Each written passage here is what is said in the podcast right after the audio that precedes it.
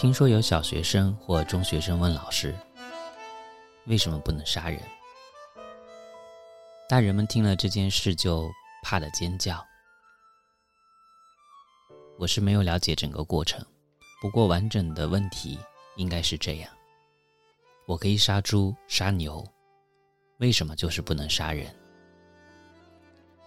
青春期的小孩问这种问题，我觉得非常合理。应该说，这个孩子开始怀疑人为什么可以毫不在乎的杀害其他动物。真正有问题的，应该是被小孩子问了就手忙脚乱的大人。他们的问题就是没有深入探讨生与死。以前的人类很容易死，生一大堆小孩的原因之一就是死亡率很高。老一辈的人。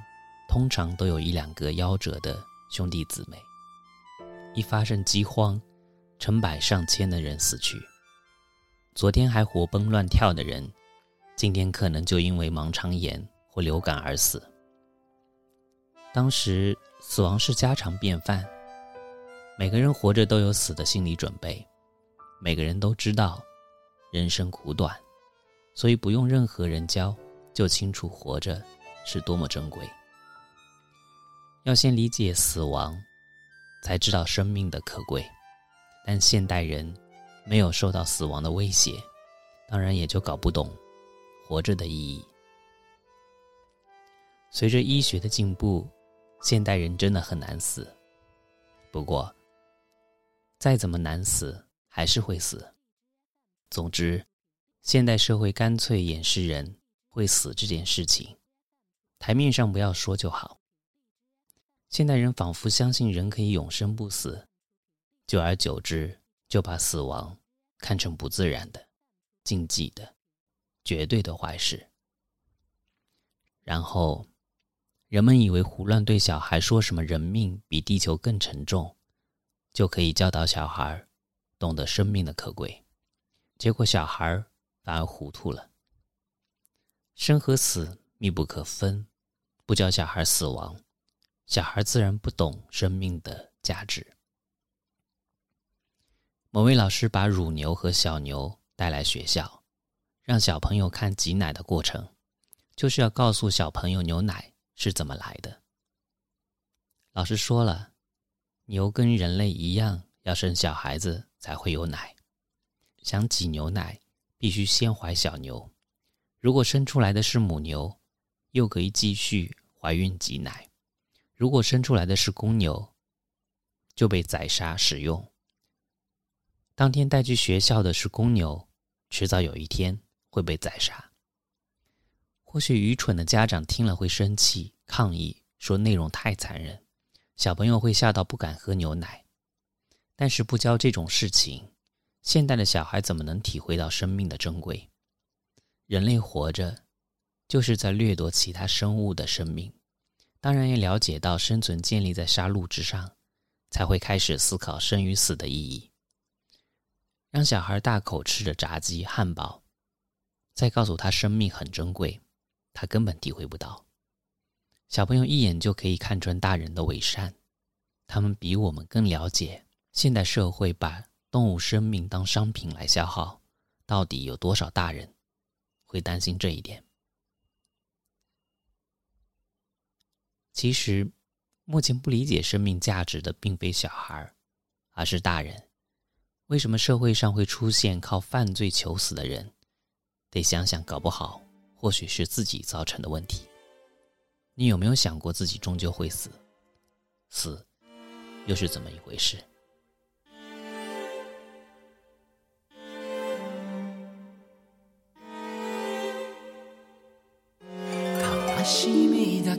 でやってるやってはいけないことを寝殺してあたしはあ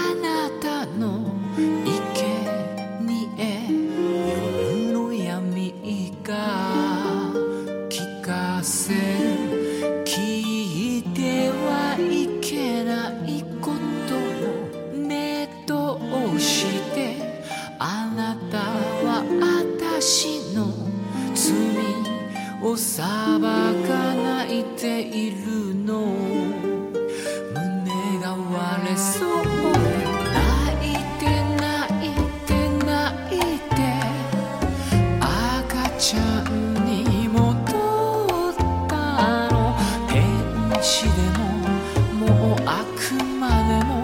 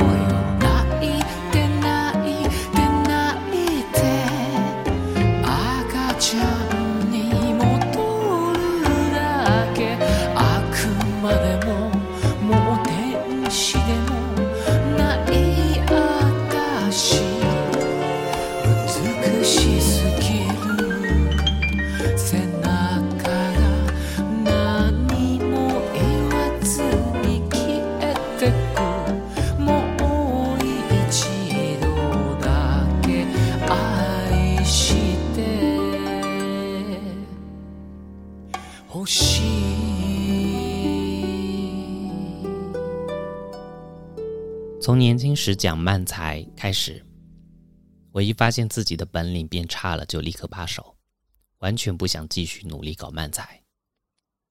慢才就像运动，反射神经一迟钝下来就玩不动。其实五六十岁的人还是可以说慢才的，但绝对赢不了年轻人。我不想坚持当个输给别人的慢才家，所以很干脆的放弃慢才。就是因为我判断状况很迅速，转换跑道也就轻松很多。我的人生就像等电车，坐到终点下车，可不想花时间等下一班快车，而是在快车上就已经开始想在哪一站换车，哪个站已经有特快车等着，那么一下月台，马上就能跳上该搭的特快车。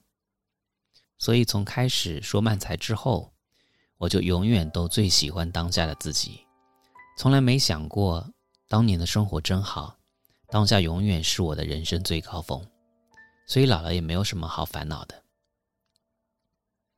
看来我对事物并没有特别固执。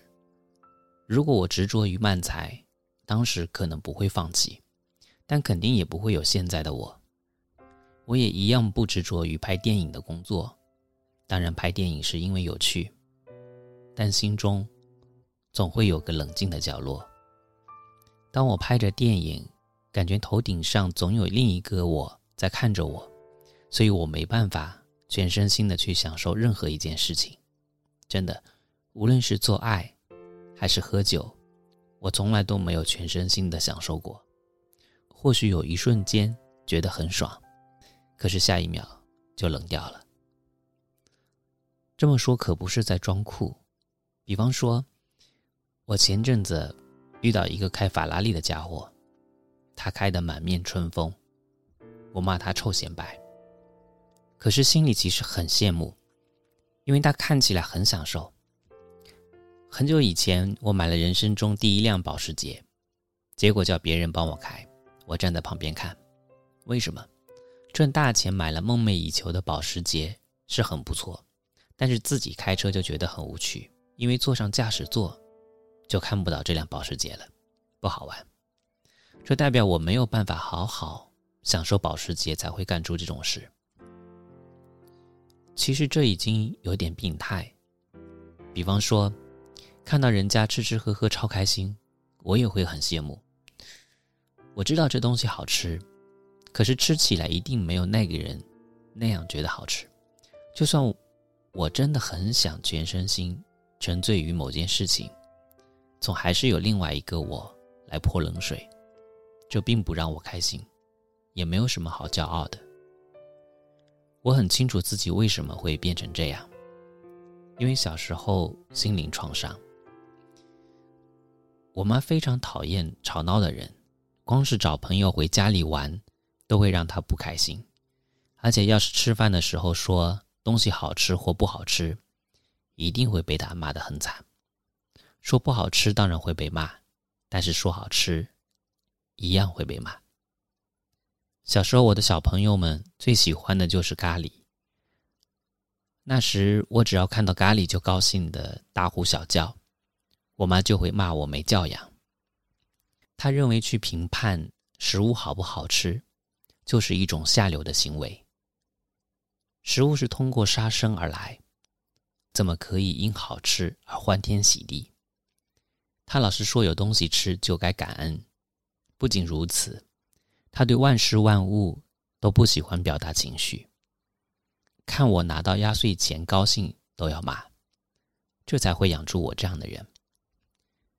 有人说我妈的教育就像日本武家，她并没有严谨到至死方知武士道的地步，但是她不断告诉我，随时要有慷慨赴死的心理准备。这或许是一个很好的教育理念。不过，我觉得那只是因为家里很穷，当时如果一餐吃了咖喱就乐不可支，隔天吃不到，就会倍感失落。人生有喜就有悲，开心的时候不放纵，难过的时候就比较轻松。这是苦日子所培养出来的智慧。我想现在很多小朋友不能体会到什么叫做苦日子，每个人都丰衣足食，为所欲为。我妈的教育方针在这个年代也就落伍了。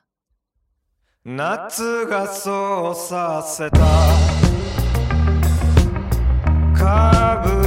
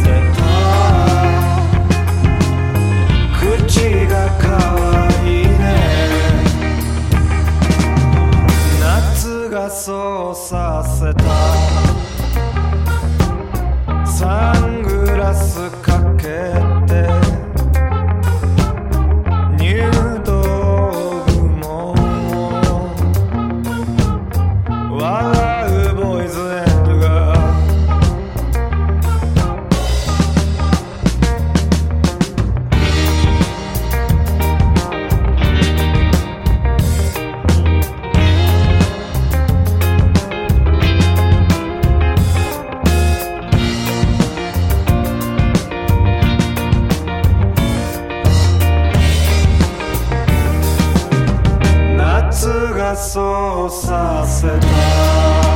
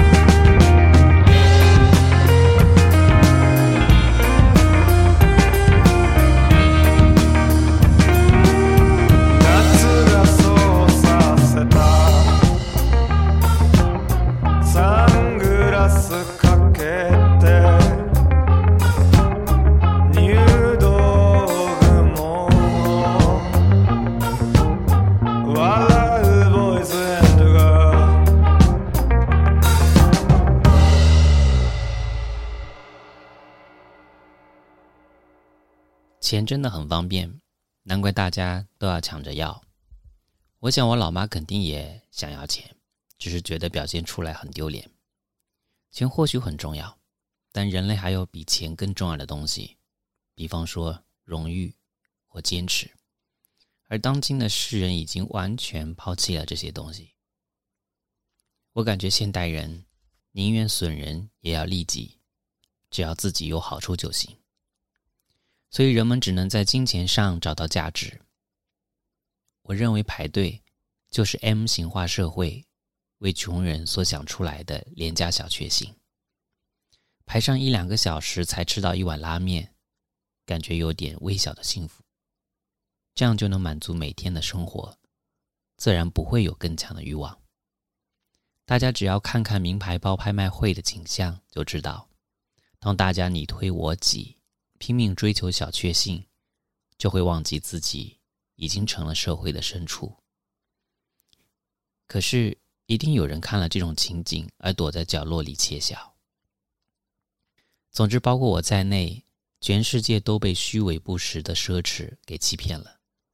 人类的欲望被替换成单纯的消费，例如买名牌、吃热门拉面、买跑车，其中的核心思想就是。有钱什么都能买，能买就是幸福。这个思维让我们只能体验金钱消费范围内的幸福，人生就变得空洞乏味，父母也无法教导小孩，人生还有更多的喜乐。我见过第十四代井久田氏右门卫，他的爸爸第十三代是右门卫还生龙活虎，看着他们父子吵架，真的很有意思。第十四代说自己的画技比老爸强，他随手画了些陶瓷要用的草稿丢在旁边，就被第十三代的老爸拿去用在自己的作品上。所以他现在都把草稿藏好，不让老爸发现。他们父子老是为了这个吵架，我也笑他们乱七八糟。不过十四代也说了，他怎么烧都烧不出老爸作品那个白。我想，当今社会上没有比他们更幸福的父子。他们从来不讨论钱，虽然大名鼎鼎的是右门卫家族，只要烧出好作品就不愁吃穿，可还是不讨论钱。我想，没有比这更奢侈的事情。当代世右门卫或许很有钱，但后代世右门卫依然保持饥渴，依然明白人生有金钱之外的喜乐。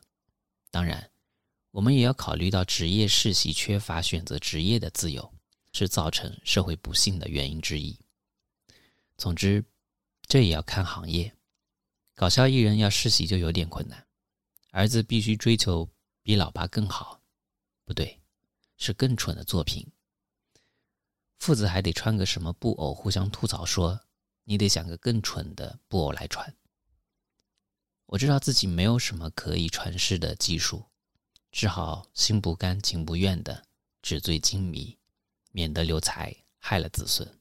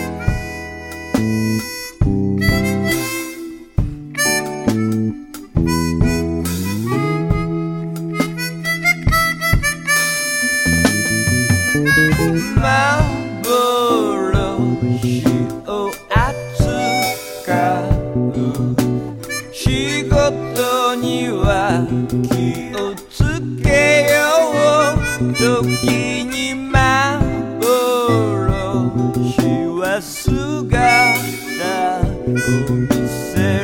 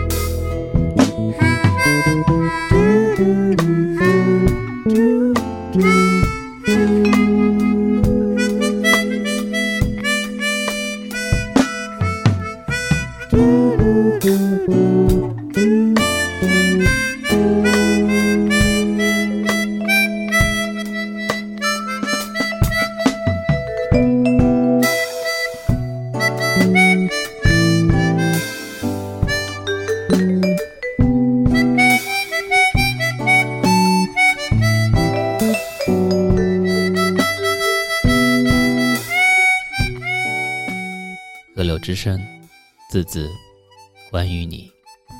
这里是利尔电台。这三篇短文来自于北野武的《深夜物语》。